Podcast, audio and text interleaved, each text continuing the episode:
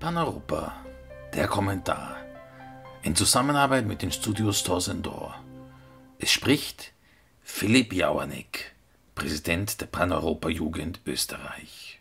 Er ist ein Tag, über dessen Datum bisweilen Unklarheit ausbricht. Je nachdem, wen man fragt, ist der fünfte, der achte oder der neunte Mai der Europatag. Eigentlich stimmen sie alle drei. Der erste, der 5. Mai als Jahrestag der Gründung des Europarats. Der 8. Mai als Tag der Befreiung vom Nationalsozialismus, der dritte als Jahrestag der Schumann-Deklaration, die ihrerseits via Montanunion letztlich zur heutigen Europäischen Union führte. Alle drei Tage stehen aber in einer gewissen inhaltlichen Kontinuität. Die Vergemeinschaftung der Stahlproduktion ist vor dem Hintergrund des Friedens der früheren Erzfeinde Deutschland und Frankreich zu sehen. Auch der Europarat wurde, wie auch die OECD, gegründet, weil nach dem Krieg in Westeuropa die Einsicht vorhanden war, dass Europa sich einen muss, anstatt sich weiterhin untereinander aufzureiben.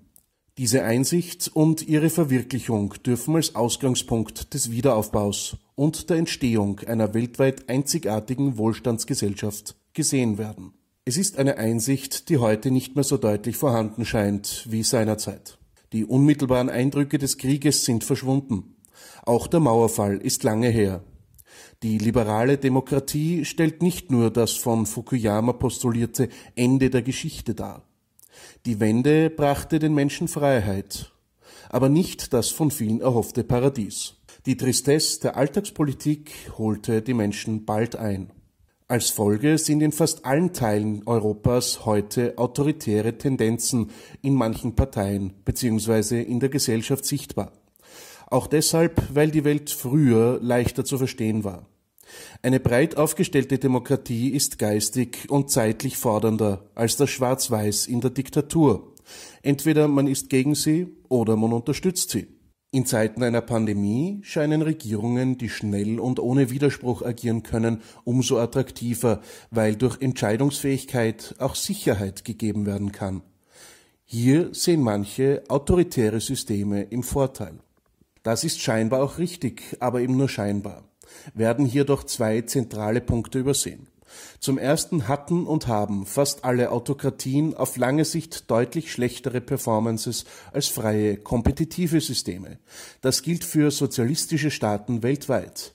Das gilt auch für faschistische Diktaturen. Das kompetitive System der freien Marktwirtschaft und der Demokratie schafft nämlich ein Korrektiv, das es sonst nicht gibt. Der zweite Punkt ist hingegen ein sehr grundsätzlicher.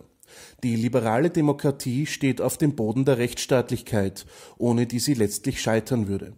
In Europa bauen wir hier auf einer klaren Geistestradition auf, die bis zum römischen Recht, zur attischen Demokratie und auf das Christentum zurückreicht. Das manifestiert sich heute in unseren Verfassungen, in unveräußerlichen Rechten der Person, in ihrer Freiheit. Diese Freiheit muss immer und unter allen Umständen verteidigt und bewahrt werden. Das sind wir allen Opfern jenes Weltkriegs schuldig, nach dessen Ende das vereinigte Europa endlich entstehen durfte. Der Europatag ist der richtige Zeitpunkt, sich daran zu erinnern. Und dafür sind gleich drei Europatage wahrhaftig nicht zu viel.